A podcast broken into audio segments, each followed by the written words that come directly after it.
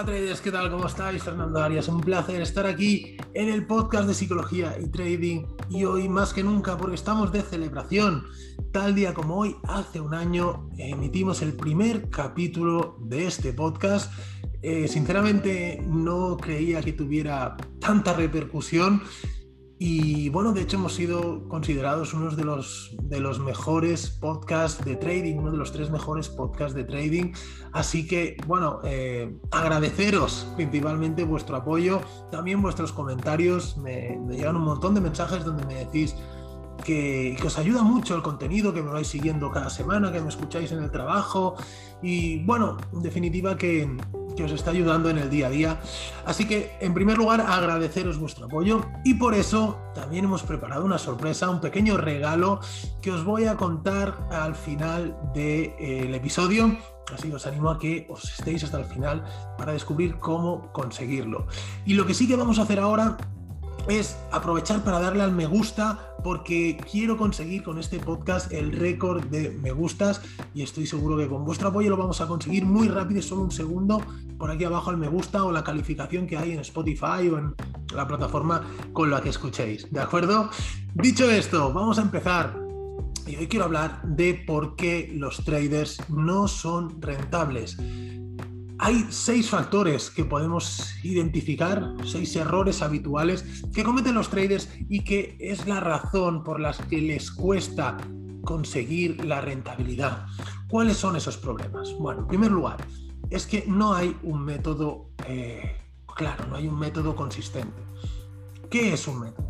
Mucha gente cree que un método es una simple estrategia, es unos patrones de entrada, es, bueno, en definitiva, cómo entrar y cómo salir del mercado. Y un método en trading es muchísimo más que todo eso. Un método habla de tu gestión de riesgo. Un método habla de eh, los días en los que vas a operar, las horas que vas a operar, los mercados en los que vas a operar, todo eso que yo me gusta llamarle eh, el orden operativo. Es muy importante tener ese orden operativo, tenerlo bien definido y sobre todo respetarlo. Todo esto también está acompañado por el psicotrading, obviamente, ¿no? ¿Cómo vamos a afrontar el mercado? Eh, ¿Qué vamos a hacer en situaciones del mercado de subidas rápidas a favor de nuestra posición del precio o bien caídas que van rápidamente en contra de nuestra posición. Todo eso tenemos que tenerlo predefinido antes de entrar al mercado. Lo que no podemos hacer es esperar y tomar decisiones sobre la marcha. ¿vale? Ese es uno de los grandes problemas de la falta de un método. tú cuando entras al mercado tienes que tener parametrizado todo lo que va a pasar, todo lo que puede pasar y eh, tener un plan ante cualquier situación de mercado. Esto es un método. De esta manera no habrá dudas de qué hacer. Perderemos esos miedos, esas inseguridades. Eh, es la base. tener un buen método. Así que te recomiendo que hagas una revisión de tu plan de trading porque eh, básicamente esto es revisar tu plan de trading y tenerlo todo bien identificado. Hemos hablado muchas veces del plan de trading, podéis ver episodios anteriores donde, donde hablamos de cómo hacer un buen plan de trading y demás. Y eh, es uno de los puntos principales, es decir, vamos a establecernos un método de trabajo. En segundo lugar, operar por patrones, no por contexto. Hay muchísima gente que lo que hace es estudiar determinados patrones de velas que, nos han enseñado en cursos, en formaciones, en, libros. Es lo que más vende, ¿no? Un patrón de velas que, venga, cuando lo veas lo ejecutas y listo. ¿Y qué pasa? Que luego te das cuenta de que no funciona. ¿Y qué haces? Te vas a buscar otro patrón, te vas a buscar otra estrategia, y el problema no está en el patrón, el problema está en el contexto. Muy poca gente analiza el contexto correctamente, hay muy poca información, muy poca formación eh, de contexto. Y estos patrones son correctos, sí, siempre y cuando estén en el contexto adecuado.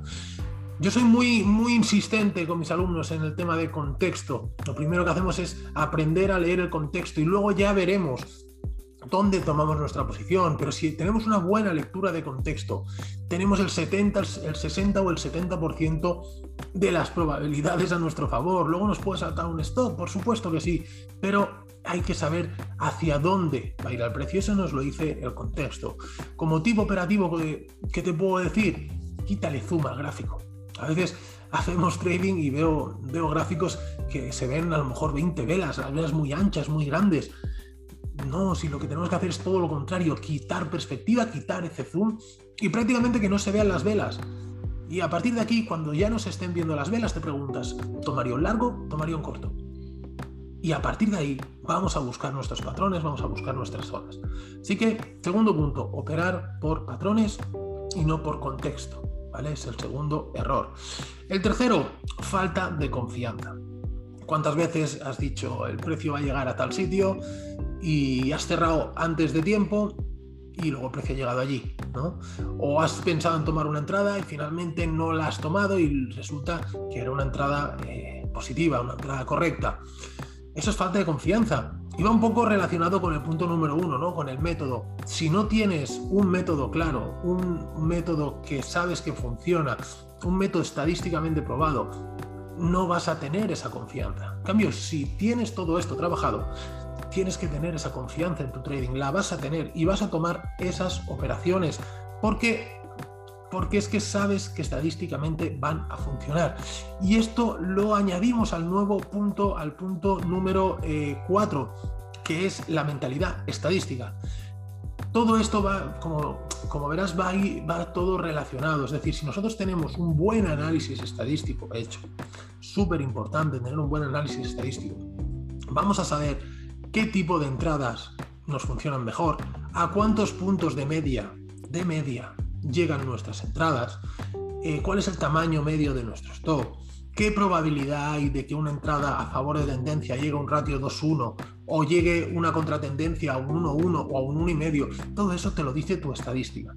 Si tu estadística te está dando unas cifras, es tu estadística, no es la que te digo yo, es la tuya propia. Y esto, cuando ves los resultados, dices, ostras, pues hago mi estadística saca mejores números que lo que yo hago a veces cuando, cuando le doy al botón ¿no? y cuando intervengo en las operaciones.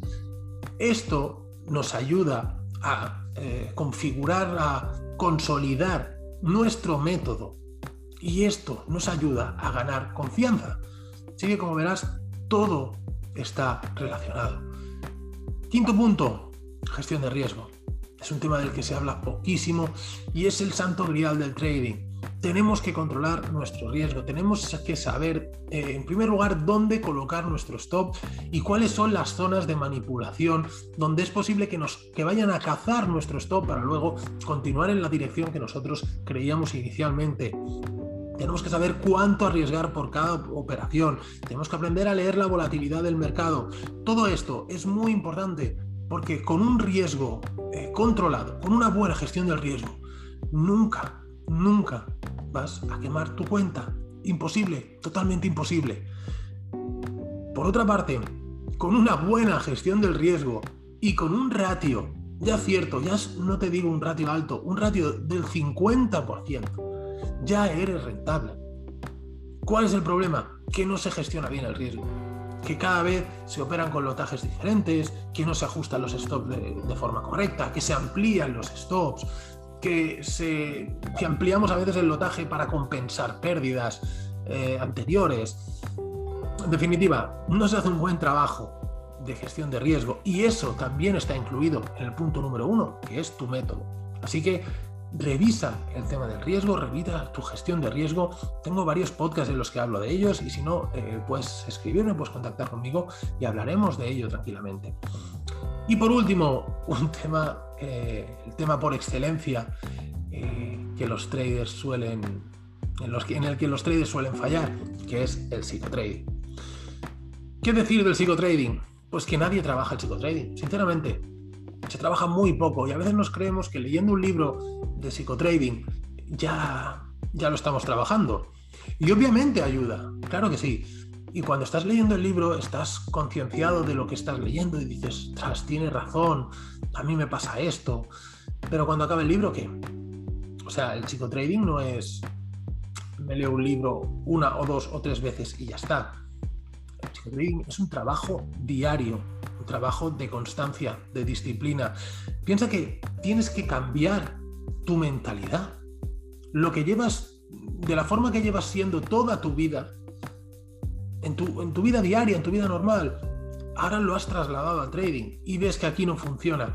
Tenemos que cambiar esa mentalidad, tenemos que quitar los miedos, tenemos que quitar la ansiedad, tenemos que quitar la avaricia. Todo esto no se hace en un día, no se hace leyendo unos libros. El secreto también está en tener una mentalidad de trader, tener un pensamiento a largo plazo, tener una visión estadística y saber sobre todo aceptar las pérdidas. No sabemos aceptar las pérdidas y es uno de los grandes problemas que existen también. Entonces, em, para tema de psicotrading, te diría que, te hagas, un, hagas una, una lista ¿no? de todas aquellas conductas que crees que no son correctas en tu trading y cómo te gustaría ser.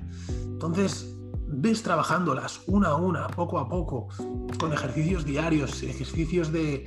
Bueno, yo trabajo con, técnicas eh, psicológicas aplicadas al trading, técnicas de, cambios, eh, de cambio conductual, y al final realmente se consigue. No es una tarea fácil porque estás luchando contra ti mismo, pero créeme que finalmente se consigue. Entonces, haz un, haz un alto en el camino, analízate, haz un ejercicio de sinceridad contigo mismo y analiza qué puntos de tu psicotrading debes cambiar. ¿Qué nos va a ayudar a todo esto? Bueno, pues todo esto, hemos dicho, estos seis puntos nos van a ayudar a tener esa mentalidad de un trader profesional. Y esa es la mentalidad que tenemos que tener. Tenemos que tener un sistema, tenemos que tener un método, tenemos que tener una gestión del riesgo, bueno, en definitiva, todo lo que hemos dicho, ¿no? Eso es lo más importante y cuando consigas tener eso, ya está. Ya está. Y fíjate que no hemos, no hemos hablado de cuándo tienes que entrar al mercado o cuándo tienes que salir al mercado. Eso ya te lo dirá tu propio método, cómo te habías formado, cómo lo hayas hecho. Pero es muy importante definir todo lo que hemos hablado. ¿Vale? Acabamos. Os he dicho que teníais, eh, que tenía una pequeña sorpresa. Pues bien, eh, todos los que estéis suscritos a la web de psicologiaytrading.es o bien todos los que os suscribáis de nuevo, tendréis acceso a los cinco primeros capítulos de la formación en trading que tenéis disponible en la web. Simplemente entrar, registraros, veréis que ya hay un banner que dice cinco eh, temas gratuitos. Accedes, dejas tus datos y automáticamente recibirás un email con esos cinco temas para que puedas verlos todas las veces que quieras y, bueno, espero que, te pueda ayudar, sinceramente, creo que, que hablamos un poquito de todo, ¿no? De los mejores mercados para invertir, de este orden operativo, de las estrategias que utilizamos en la formación, cuando hacemos la formación completa, bueno, para que tengas una pequeña visión de la formación que ofrecemos y que sin duda también te pueden ayudar en tu día a día. Nada más compañeros, eh, muchísimas, muchísimas gracias. Eh, creo que vamos a conseguir ese récord de me gustas y nos vemos eh, la semana que viene, ¿de acuerdo? Un fuerte abrazo, chao.